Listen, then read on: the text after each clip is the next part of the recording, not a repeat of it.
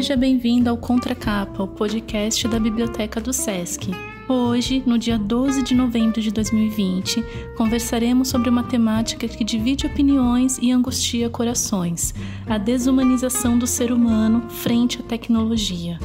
Humano, termo que deriva do latim homem sábio, ser humano, ser pessoa, gente ou homem. É a única espécie animal de primata bípede do gênero Homo ainda viva. A espécie surgiu há cerca de 350 mil anos na região leste da África. Entretanto, evidências arqueológicas publicadas em 2017 sugerem que a humanidade pode ter se espalhado por todo o continente africano ainda antes, há cerca de 300 mil anos. Os membros dessa espécie têm um cérebro altamente desenvolvido, com inúmeras capacidades como o raciocínio abstrato, a linguagem, a introspecção e a resolução de problemas complexos. Esta capacidade mental, associada a um corpo ereto, possibilitou o uso dos braços para manipular objetos, fator que permitiu aos humanos a criação e a utilização de ferramentas para alterar o ambiente à sua volta mais do que qualquer outra espécie de ser vivo. As primeiras tentativas do homem de explicar sua origem surgiram através dos mitos. A mitologia grega, por exemplo, diz que Epimeteu foi encarregado de criar os homens, mas os fez do barro imperfeitos e sem vida. Então seu irmão Prometeu, por compaixão aos homens, roubou o fogo de Vulcano e deu aos homens para que estes tivessem vida. Zeus, irado com esta ação, puniu Prometeu pelo roubo, condenando-o a ficar acorrentado no Cáucaso, onde uma águia bicaria todos os dias o seu fígado, que se regeneraria. Na Bíblia, o livro do Gênesis narra a criação de Adão pelo Senhor Deus a partir do barro.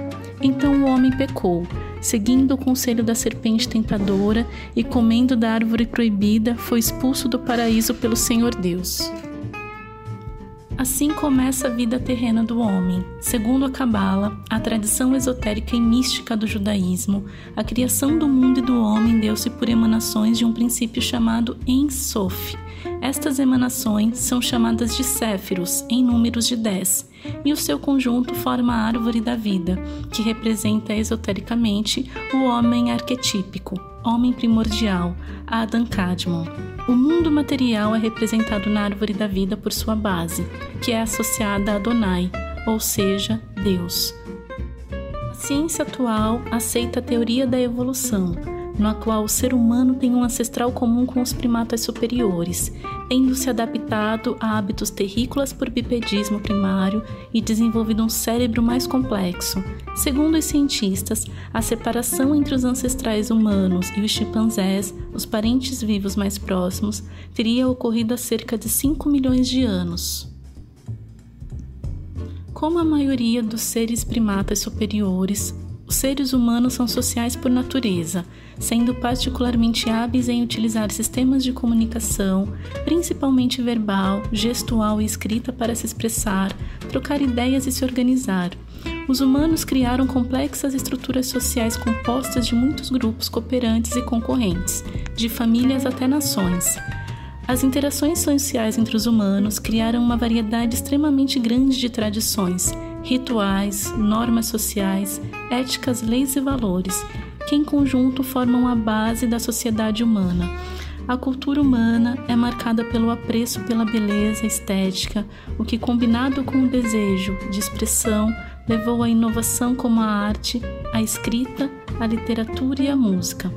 Todo esse processo evolutivo levou o homem a querer mais, a desejar mais para si, desenvolvendo mecanismos tecnológicos tão complexos e avançados que, em breve, segundo análises de diversos especialistas, que vão desde a economia até estudos complexos da área de relações humanas, em breve, o ser humano será substituído pelo seu mais novo invento, a inteligência artificial.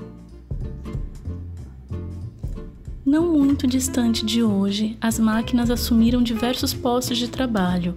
Estima-se que em 2030, 800 milhões de empregos deixarão de existir, pois serão substituídos por máquinas. Nesse processo, os países em desenvolvimento, como a América Latina, serão seriamente atingidos, condenando mais pessoas à pobreza e à miséria. Até as relações amorosas e sociais já são atingidas. Estamos cada vez mais isolados uns dos outros, deixando de exercer uma qualidade que nos foi conferida pela biologia, a socialização. Escolhemos parceiros através de um catálogo que apresenta pessoas com objetos que podem e devem ser consumidas instantaneamente, sem possibilidade de durar.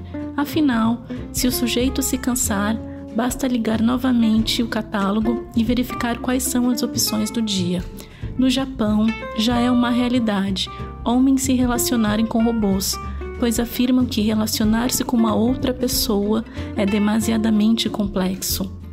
O ser biologicamente superior aos demais, criado à imagem e semelhança da onipresença do universo, está a cada dia perdendo seu caráter distintivo dos outros animais e vem tornando a si e aos outros com quem convive em simples objetos prontos para serem consumidos, seja no trabalho, na família ou em uma relação supostamente afetiva.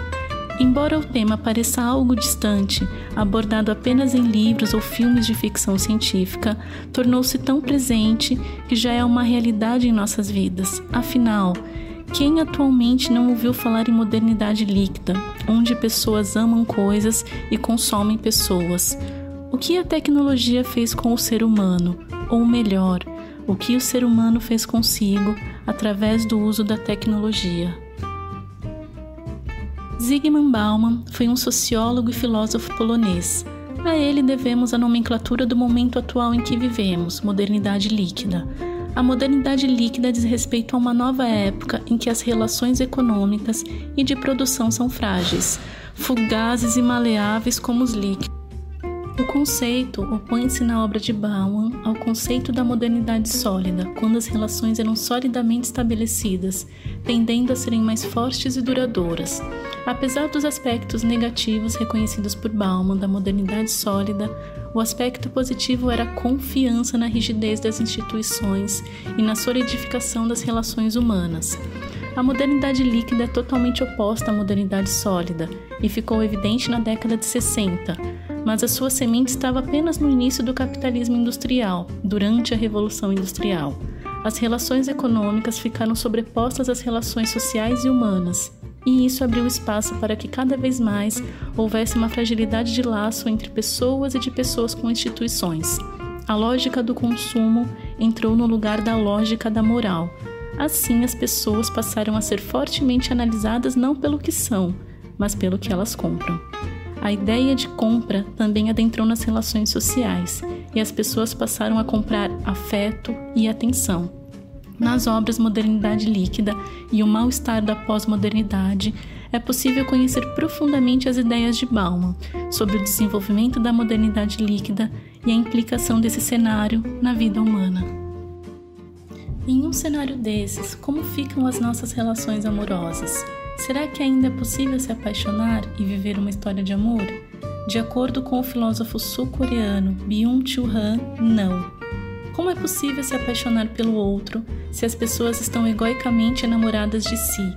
Para apaixonar-se é preciso haver espaço para olhar para o outro, e isso não acontece atualmente. Basicamente é esse o contexto do livro A Agonia do Eros. O amor agoniza porque na sociedade neoliberal não há espaço para o diferente.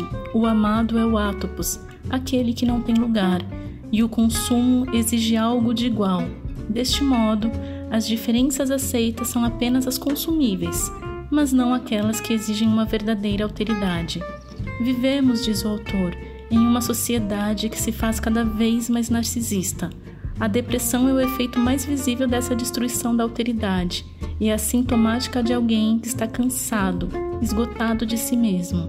O narcisismo dissolve todos os limites do eu, de modo que se projeta para o mundo de tal forma que só reconhecemos algo se isto for uma sombra de nós mesmos.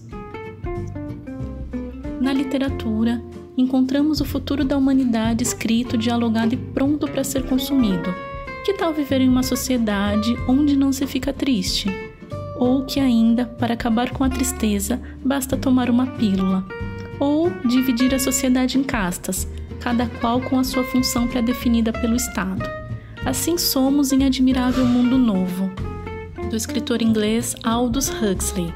Escrito em 1932, o livro antecipa temas como desenvolvimento em tecnologia reprodutiva, hipnopedia, manipulação psicológica e condicionamento clássico, que se combinam para mudar profundamente a sociedade. A obra mostra uma sociedade inteiramente organizada segundo princípios científicos, na qual a mera menção da antiquada palavra pai e mãe produzem repugnância. Um mundo de pessoas programadas em laboratório e adestradas para cumprir seu papel numa sociedade de caças biologicamente já definidas no nascimento. Um mundo no qual a literatura, a música e o cinema só têm a função de solidificar o espírito de conformismo. Um universo que louva o avanço da técnica, a linha de montagem, a produção em série, a uniformidade e que idolatra Henry Ford. Essa é a visão desenvolvida no claro-evidente romance de Aldous Huxley. Como destaque da programação do Contracapa, convidamos você a assistir a primeira animação derivada do projeto Tão Longe e Tão Perto, que aconteceu com a colaboração dos funcionários do SESC Douglas, Michel, Natália, Paula e Rita, que mantiveram contato com grupos de idosos participantes do Trabalho Social com Idosos do SESC, o TSI. Nessa primeira animação, chamada O Bonde, você verá como é possível resgatar a sensibilidade e a humanidade do ser humano através do contato e da palavra. Por hoje é só. Escutem, leiam e reflitam a respeito de tudo que conversamos hoje. Até semana que vem.